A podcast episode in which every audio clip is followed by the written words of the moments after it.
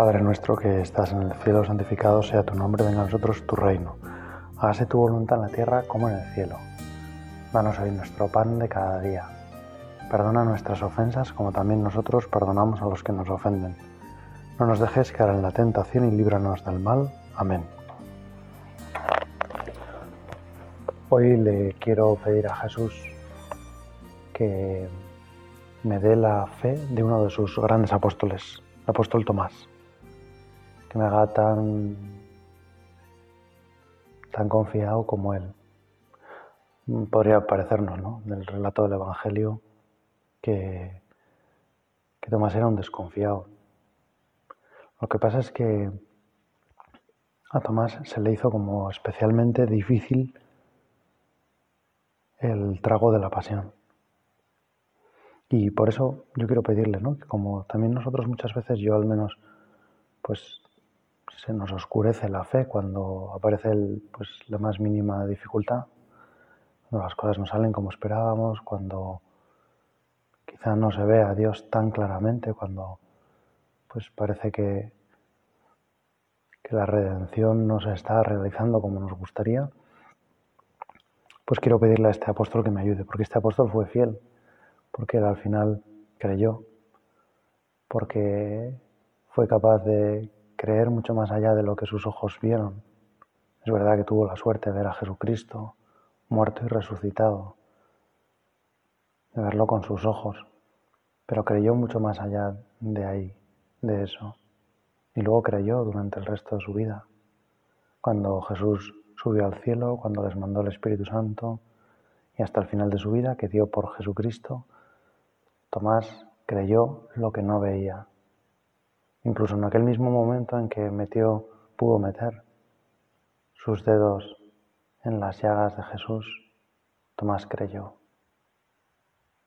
Hay una cosa de la vida de Tomás que pues quizá es como interesante. A mí por lo menos me ayuda a pensar que por qué para Tomás fue tan difícil aceptar lo que sucedió en, en la pasión. Porque Tomás no estaba el domingo de resurrección con los apóstoles. Porque le costó un tiempo volver. ¿Y quién lo trajo? Son todo cosas que el Evangelio no dice y por lo tanto Dios, pues, de algún modo ha querido dejarlas eh, escondidas. ¿no? Tomás ciertamente tuvo sus motivos, sus dificultades para aceptar el dolor tan grande que le había supuesto la muerte en la cruz de, de su Señor, a quien tanto quería, a quien había dicho, vayamos y muramos con Él. Tomás en un momento determinado, cuando ve que Jesús está anunciando su muerte, cuando ve que Jesús está convencido de que va a morir, Tomás les dice a los demás apóstoles, sin ningún miedo, les dice, vayamos y muramos con Él. Luego llega el momento y como todos los demás, huye, es cobarde, tiene miedo, no quiere aceptar un final así, no le parece propio del Mesías. Y por eso, Señor, porque tiene esas tentaciones que yo también tengo muchas veces, quiero pedirle especialmente ayudas. Tomás, ayúdame a creer como tú. Dame una fe en Jesucristo, Hijo de Dios vivo, mi Señor y mi Dios, como la tuya, como la que te llevó a ti hasta el fin del mundo para ayudar a, a los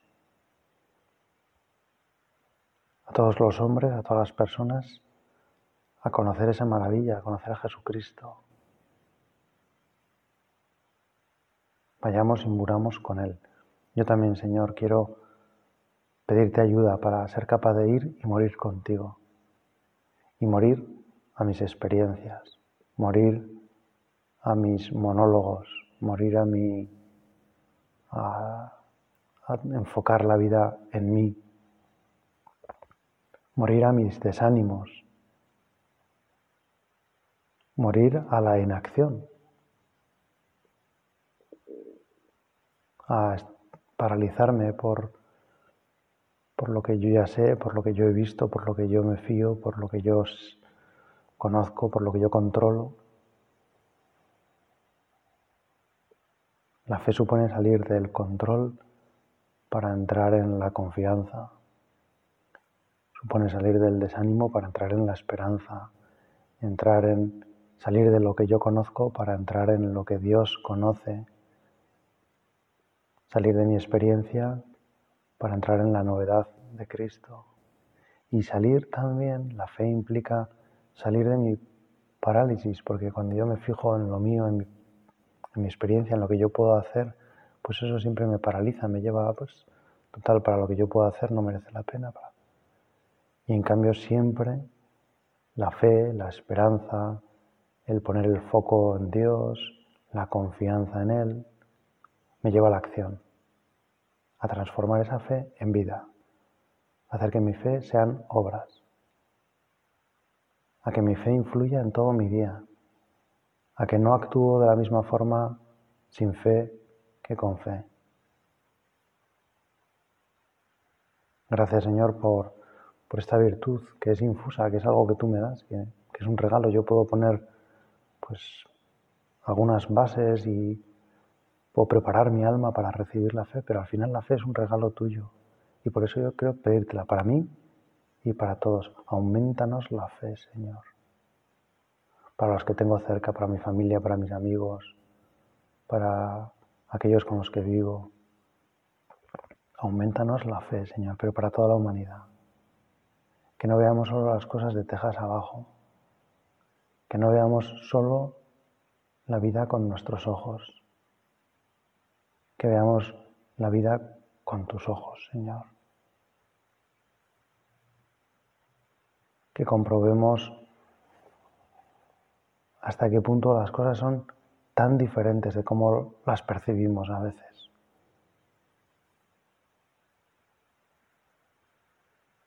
Tomás había visto algo tan difícil para él. Había visto tanto sufrimiento, tanta derrota, tanto dolor en la vida de Jesucristo, una condena tan horrible y una traición tan total de todos los discípulos, algo de poquitos, que pensó que todo había acabado. Su fe necesitaba tocar a Jesús. Él pensó que si no lo tocaba, si no lo volvía a ver, si no era capaz de palpar que era Él, no creería, pensaría que era un fantasma que... Y en concreto hay una cosa de la fe de Tomás que, que llama un poco la atención, porque Tomás da por supuesto que Jesucristo en su cuerpo resucitado tiene todavía las llagas.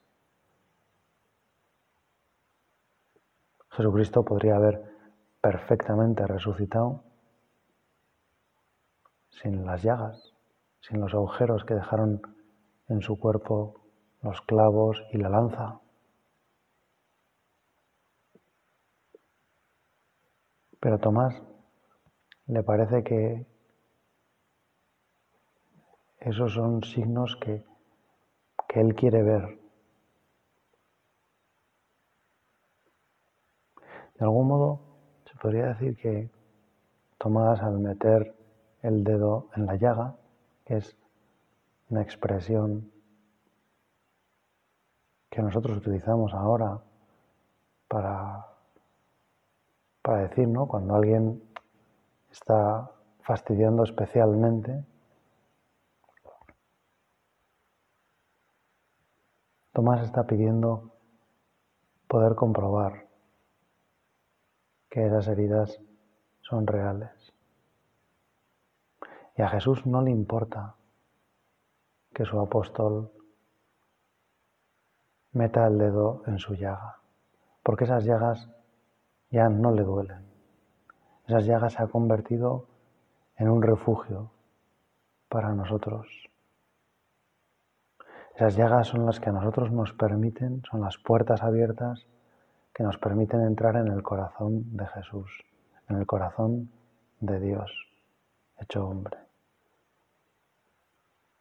Nos permiten entrar allí para ver, comprobar, tocar, abrazar lo que Jesús siente y lo que Jesús piensa.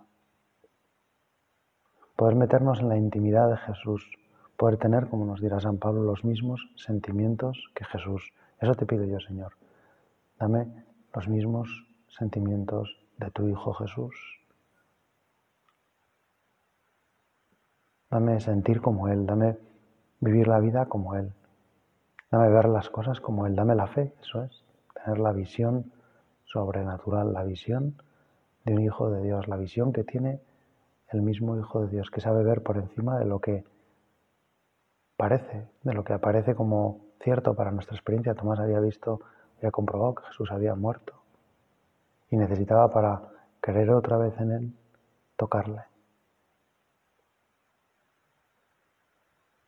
Identificarle como no alguien que se hacía pasar por, por Jesucristo, sino Jesucristo, y comprobar para eso lo que más identificaba a Jesucristo, los signos de la pasión, lo que va a ser definitivo para Jesucristo, los signos de la pasión.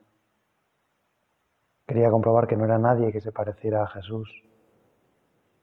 Quería comprobar que todos sus amigos, todos los apóstoles, todas las mujeres se habían vuelto locos.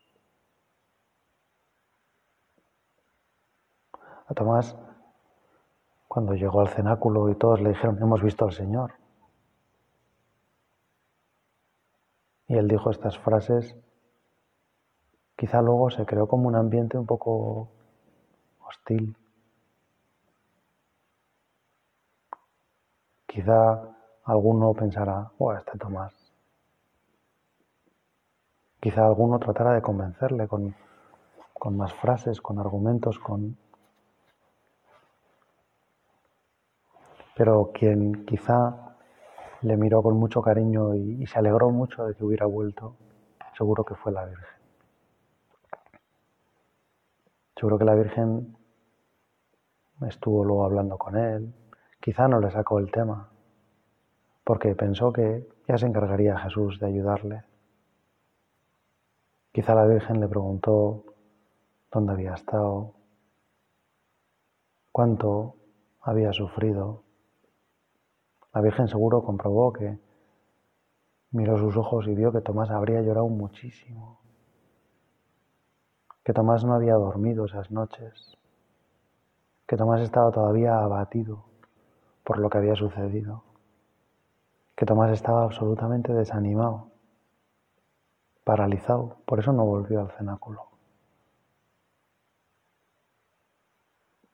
Que Tomás había disfrutado tanto de la presencia de Jesús que le hubiera gustado seguir el mismo fin, que si Jesús no estaba en la tierra, él lo que prefería era estar muerto, que si no tenía a Jesús para refugiarse en él, para tocarlo, para dejarse acompañar por él, pues quizá Tomás era alguien un poco más inseguro, alguien que necesitaba la cercanía hasta física de Jesús.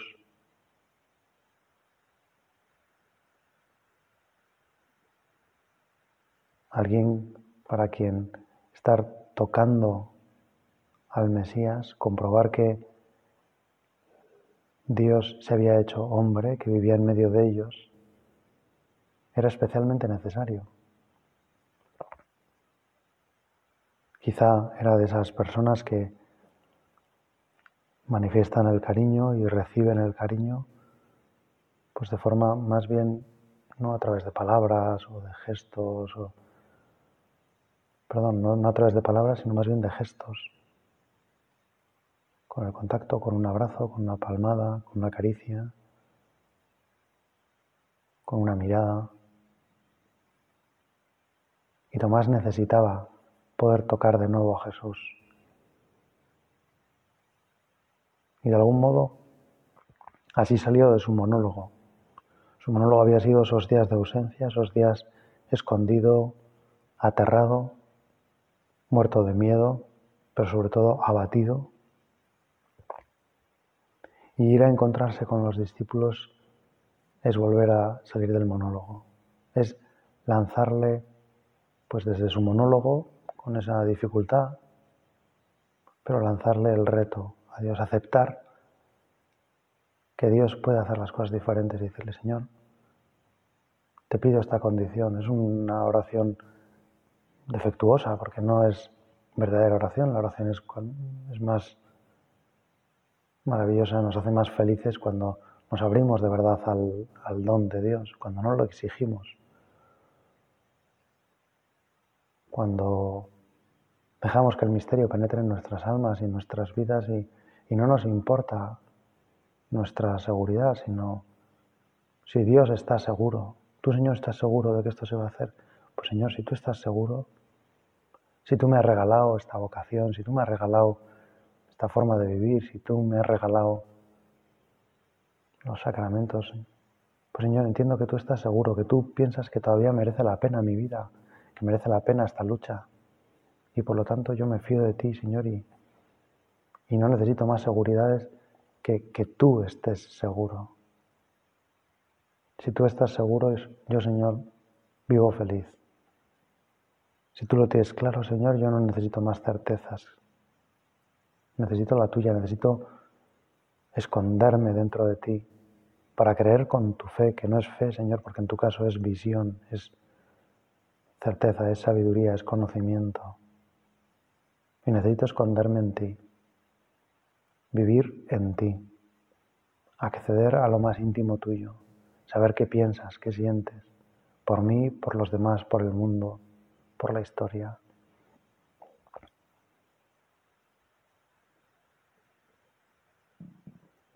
A lo mejor a veces las personas que claramente no son, no son iguales, Pedro y Tomás.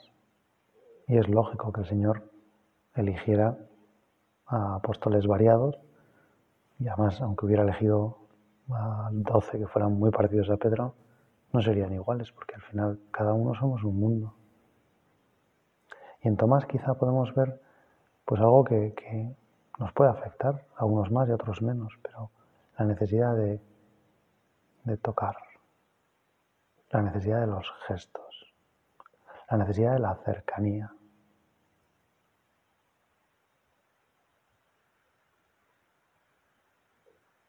Tomás necesita, de algún modo, el refugio.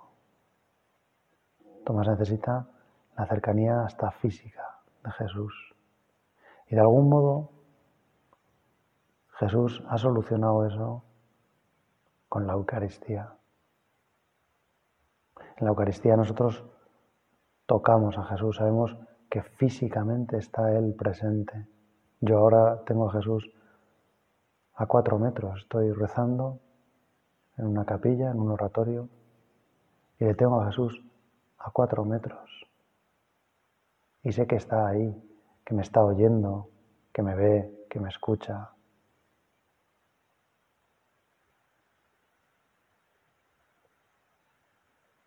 Quiero, Señor, pedirte la fe de Tomás, la fe para salir de mi confort, el confort de mi experiencia, de la seguridad mala y, triste, de ver solo las cosas como con mis ojos, con mi experiencia, y convertirme en alguien feliz, como, como tú dices, bienaventurados los que, sin haber visto, han creído.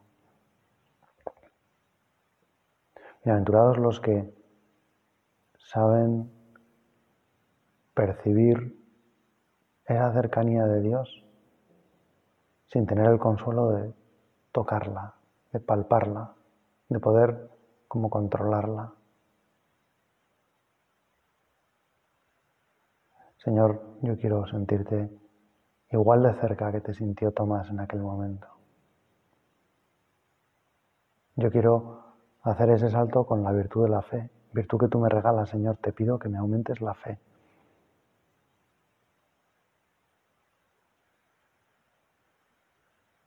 que me hagas ver lo, lo cerca que estás de mí, aunque yo no te vea, aunque a veces no te sienta, aunque a veces no te escuche, aunque a veces no te comprenda, aunque a veces no entienda, Señor, por qué las cosas me salen como me salen. Aunque a veces me falte humildad para aceptar el misterio, para aceptar que yo no soy el que determino lo que es verdad y lo que es mentira, porque yo no soy la fuente de la verdad, eres tú, Señor. Yo te necesito cerca, Señor. Necesito tocarte. Qué bueno es, por lo tanto, para las personas que son como Tomás, que necesitan esa cercanía, procurar estar muy cerca de la Eucaristía, procurar recibirle tan frecuentemente como sea posible, como lo permitan nuestras otras obligaciones,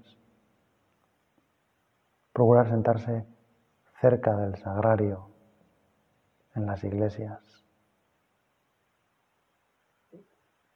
procurar ser como especialmente delicados en, en los gestos, en las genuflexiones, en las miradas al sagrario, en los besos que damos a un crucifijo. Cuánto nos ayuda a todos, pero también a estas personas llevar un crucifijo en el bolsillo y besarlo. Decía San José María en la hora de la tentación, tomar el crucifijo en nuestras manos y besarlo y decirle muchas veces a Jesús que le queremos.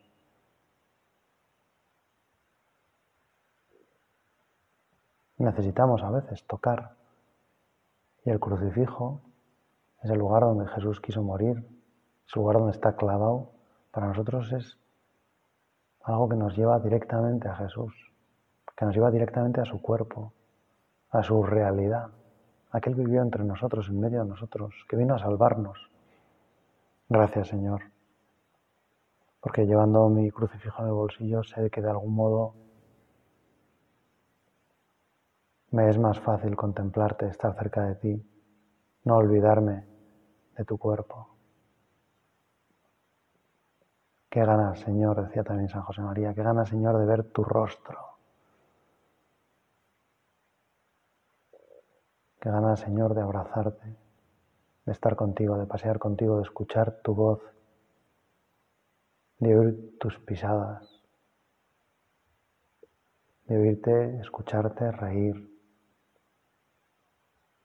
de escucharte respirar, de verte comer. Qué maravilla, Señor, que cuando te apareces a los discípulos, como les costaba creer, te pusiste a comer para que vieran que no eras un fantasma, que eras real. Te pusiste a comer un pescado. Señor, gracias por, por toda la cercanía y a veces gracias también, Señor, por que la fe es parte de tu proyecto, de que las cosas no sean tan visiblemente irrefutables.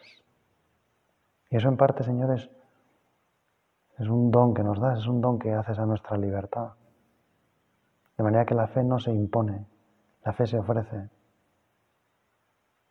La fe no es una demostración matemática, no es algo que sea irrefutable.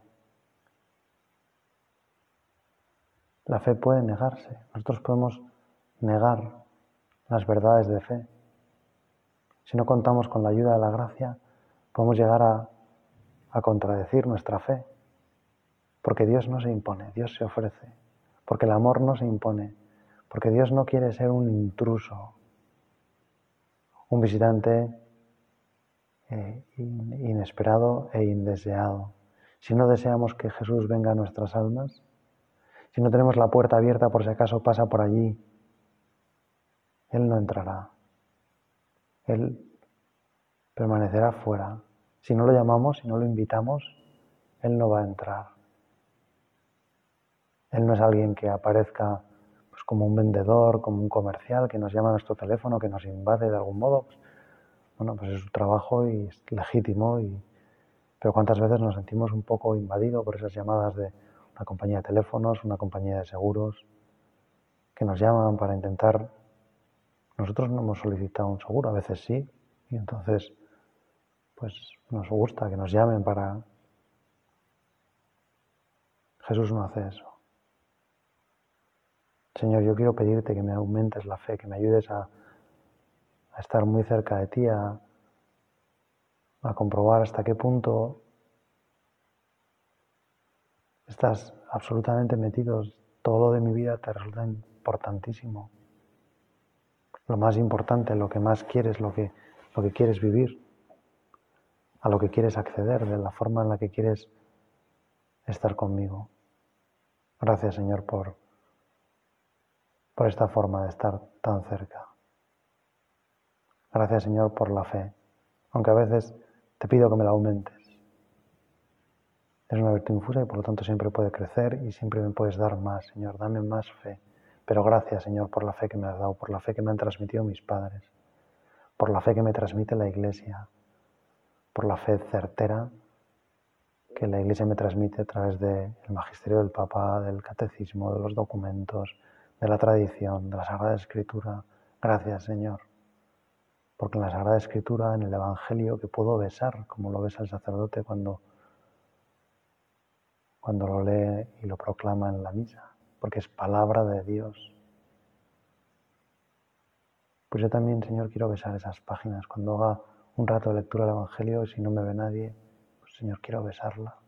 Porque eres tú, porque eso es tu mensaje, porque esas, esos son tus llagas, eso es tu costado abierto para que yo entre, para que yo pueda acceder a los secretos de tu corazón.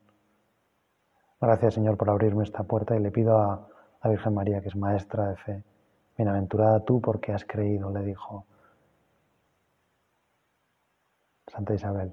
Pues yo le pido a la Virgen que me ayude también a creer, como ella, a fiarme de lo que era imposible, de lo que era un milagro, de lo que era algo que no era, como si dijéramos, lo esperable, que iba a ser Virgen y Madre. Que Jesús iba a salvar al mundo, que ese niño que vio ella entre pañales, que ese niño que vio tan normal, era el Hijo de Dios, el que iba a salvar al mundo, el que iba a morir por todos para, para salvarnos. Gracias, Madre mía, por tu fe. Gracias por sostener la fe de la Iglesia en aquellos momentos en que nadie creyó, solo tú. Cuando el viernes Jesús murió, la fe de todos los discípulos se derrumbó, especialmente la de Tomás. Gracias, Madre mía, por haberla sostenido, por haber rezado por Tomás, por quizá haber mandado a alguno de los apóstoles que fueran a buscarle donde tú sabías que estaba. Gracias, Madre mía, sostén mi fe y si alguna vez me vacila, vacila mi fe como la de Tomás, quiero que estés cerca para que me ayudes, para que me des la mano, para que si no puedo acceder todavía a las llagas de Jesús, a ese refugio, por lo menos en tus brazos, sepa consolarme y sepa esperar con alegría lo que Jesús me va a regalar. Dios te salve María, llena eres de gracia, el Señor es contigo, bendita tú eres entre todas las mujeres y bendito es el fruto de tu vientre Jesús. Santa María, Madre de Dios, ruega por nosotros pecadores, ahora y en la hora de nuestra muerte. Amén.